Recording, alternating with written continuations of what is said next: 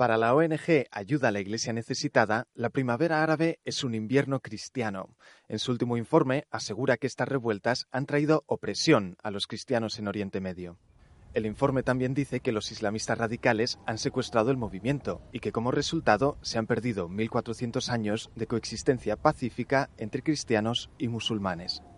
Eh, es un verdadero obstáculo para que haya vocaciones a sacerdotes y también para las congregaciones religiosas.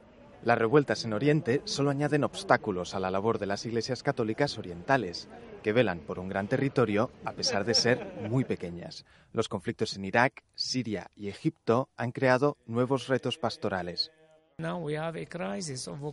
Ahora tenemos una crisis de vocaciones porque las familias están marchando y los que se quedan están esparcidos por el país y tienen miedo. En Bagdad, Mosul, Basora no es fácil viajar.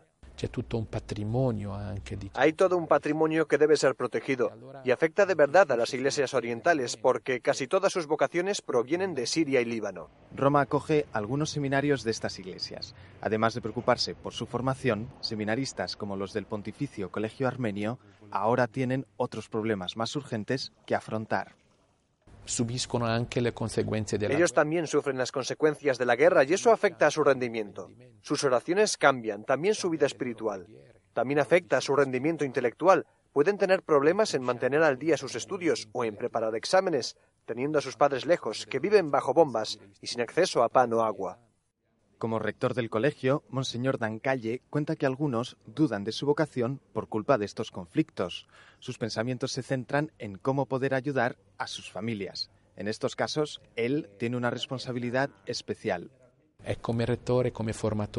Como rector y como su formador aquí, mi responsabilidad es estar a su lado, infundirles valor y darles esperanza. Como dice San Pablo, darles esperanzas para creer contra toda esperanza. Monseñor Dancalle explica que cuando acaban sus estudios, los seminaristas no vuelven a las zonas en conflicto por razones de seguridad. La amenaza a la que se enfrentan es real. No se sabe dónde están muchos sacerdotes y obispos. Las iglesias orientales seguirán sufriendo mientras dure la violencia. Sin nuevos sacerdotes y sin congregaciones que continúen una labor de siglos, su existencia en Oriente Medio puede ser una víctima más del éxodo masivo de cristianos.